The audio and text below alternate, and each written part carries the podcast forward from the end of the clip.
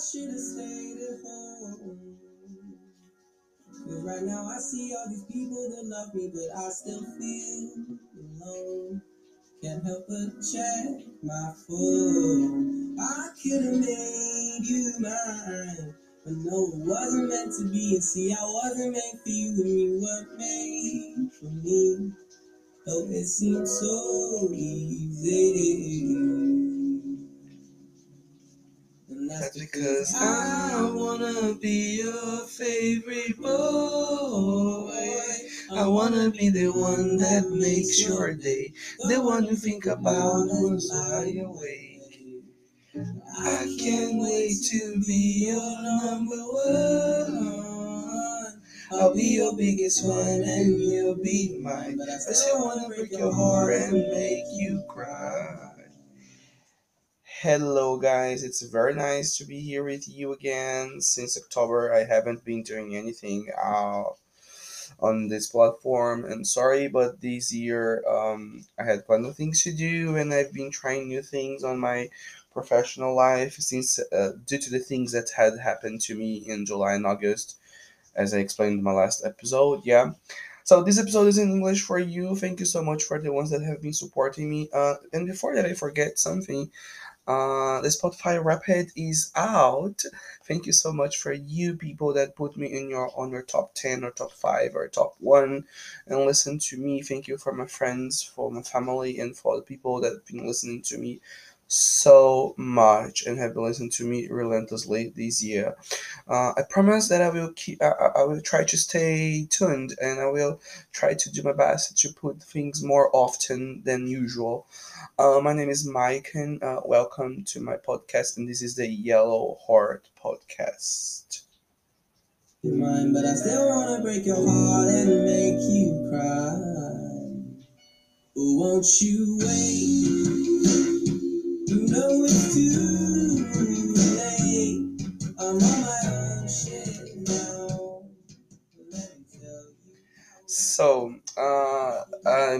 we started this episode listening to Rex Orange County to the song "Best Friend," which is one of my favorite of it uh, of him. Yeah, I love it. But which brings us to the topic of this episode, which is um, best friends. Well, how do we decide to call someone a best friend? What is the prerequisite? What is the what are the conditions so that we can call someone a best friend yeah? Uh, because of the love they give us because they, when they listen to us or because the attention they give to us. What is you know I, have been thinking about it. When should i say someone is my best friend? Should i say someone is a best friend? Or should i say i have best friends? Well uh, since the day i remember my friends in school when I was a kid, my best friends were boys when I was a child, like six years, seven years in the in the first years of elementary school. Uh, but I also remember that before school, my cousins were my best friends. You know, uh, what we can say is a best friend, but even though we didn't have any secrets to share or things to hide from other people, you know. But at school, my best my best friends in the beginning were men. You know, uh, since I wasn't adapted to the gay world and I didn't know I was a gay person, and now, uh, and I was trying to put myself there, like to play soccer and play sports and do um, male things, you know what I mean. And then these two friends uh, happened to be gay, but I only found out it um, 12 years later. But the point is that they were always with me in school. We lived in the same neighborhood. Their names were Diego and Jean. Uh, we used to live in the same neighborhood, and we also went on the same bus to school. Um, we were most of the times together. We were playing the street and doing things together. And at some point, we had to study at different periods both of them studied in the afternoon and I was studying in the morning. And then we kind of get split. We kind of get apart from each other. And it was like they were not my best friends, but they were there. I knew every time I would see them, I would go running after them to hug them and to talk to them and tell all the news and tell everything that had happened to me in the morning and people that I've seen and foods that I've eaten and things that I have discovered myself. And as we get older, uh, the meaning of best friend becomes different because uh, we enter in, in that moment that our hormones are driving us crazy. I mean, man, and that our feelings and that our um, we have a, a great will to do different things and to rebel ourselves due to the pressure that our parents put on us and it starts changing because when i was 12 years old I wanted to talk about what I was seeing because I, I had already found out that I was gay and that I was interested in boys and that I, will I was looking at boys differently and that I wanted to kiss boys not girls. So for me, there was a blocking thing because I, I, I always just think, oh my god, who am I gonna tell? Can I tell someone? Can I trust someone that I'm a gay person and that I don't see girls the way other boys see? and it was kind of crazy because I was afraid. It used to scare me so much. I couldn't tell this at home. I couldn't tell this to my other friends, and I was, oh my god, what am I gonna do? And I have all the behavior of a gay guy, you know, talking and walking with the girls and singing songs that normally boys didn't listen to because it wasn't common from from them and all. And as I grew older, these meaning uh, the definition of best friend was always changing and changing. And as I was 14 years old and I had already uh, come out to some friends and have already had already kissed some boys, I was more familiar with it and I knew that there were some people I could count on. That I should that I could rely on them, you know. And then this definition of best friends it started changing and said, okay, these are the people that I can trust about something really serious that can harm my life, in both at school and at home if I tell someone, and or if they uh, spread this secret. So I thought, oh, wow, they are my best friends. I have to stick to them. But I've always had a problem that is when I like someone so much, I always want to to stick to them. I don't want to get a part of them. Uh, it happens that I am a possessive person and that I'm a jealous person. I don't like to see my friends talking to other people. I don't like to see my friends doing things of other people uh, uh, besides me. You know what I mean? And it was a mixture of feelings because I finally I had found people that I could say they are best friends and that I relied on them.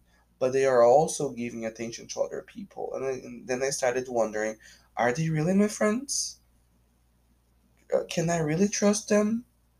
But I could trust them. The point is that when you have friends, you, we need to make to know that they are not our property. You know, uh, they can make our friends. They can have other people around them. But in my mind, it was like, no, I can't share them with anyone. I can't share them with anyone. I can't share them with anyone. I remember I arrived at my house. Um, at lunchtime, had lunch, washed the dishes with my grandma, and then I went to my bedroom and cried a lot because the person that I considered to be my best friend at the time uh, didn't want to do uh, the, the schoolwork with me. And then she said, I'm not going to do it with you because I need to help my other friend who, who is bad at that subject. And I thought to myself, I can't believe she's not going to do it to me. I'm her best friend nowadays I see it and I know that it was so toxic, even though we didn't use this word at the time, you know.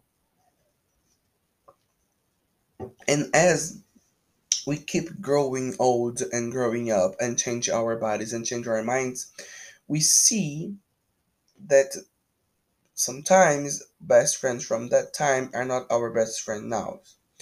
The people who I consider to be my best friend now have been around my life for 10 years they're the people who live in the same city I live. I have some good friends where I used to live before. I lost some friendships, but the ones that I tr- really trust and they can tell anything uh, live in the same city as I live. And but I I mean, what differs when I call um a Mary a best friend and I don't call Anne a best friend. Why? What is the you know what I mean? It's just because I can tell her more things. But but Anne is the one that I tell more things, but Mary is the one that I that I go to the parties and I do my shit, you know, the, the crazy things. And if I want to smoke weed or if I want to try something different, she's the one that I can trust. She's not gonna tell anyone. But the other one is the person that when I have a problem, when I have a financial problem, when I have a real emotional problem, I can talk to her and she's gonna support me, she's gonna give me some suggestions, she's gonna give some she's gonna give me some advices. Both of them are important. Both of them are important areas of my life but none of them uh, are on the same circle. I'm not giving real names here, just a comparison. So, who is better than other? Who is really my best friend?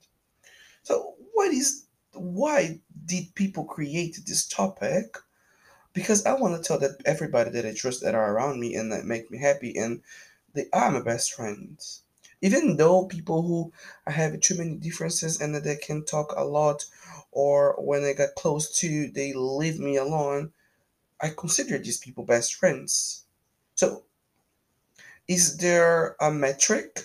Is there a way that I can measure who is better or he's not that good as they are? You know, it's kind of creepy because we spend too much time trying to find people to live with us. I mean, to be in our lives, to fit in our lives.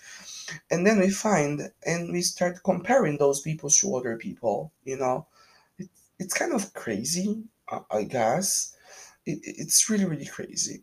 The point is that and it's crazy. Can you consider someone that is your friend and you fall in love with the person your best friend? Can you i don't know do friends fall in love with uh, with friends or the moment that we fall in love with a friend, it is not a friendship anymore because there is desire, there is kinkiness, uh, there is this hotness, things that you want, the desire so much to be meshed, uh, to be uh, smashed uh, by that person. See, all these conditions and all these requirements and all these prerequisites how can I say what is the point? Do you know? How do you do you have any list? Uh, do you make like pros and cons of people to see who is your best friend? It's it's pretty crazy, isn't it? Um, so I'm 26 years old. I haven't found out this answer and I think about crazy things. I'm an overthinker. I'm, I'm always thinking about everything. I'm always thinking about the, my friend's reaction. I'm always thinking about the words reaction. I'm always thinking about my own reactions. And this is me. This is Michael Carison the guy who speaks to you, the guy who is crazy and that has a lot of thoughts, random thoughts, and sometimes get lost on on his thoughts. And now it's gonna wrap it up this episode because I'm tired of speaking bullshit. I don't know if any of this makes sense to you, but it makes sense to me. I hope you understand my craziness in my mind. And that's it. See you tomorrow. Bye bye, guys.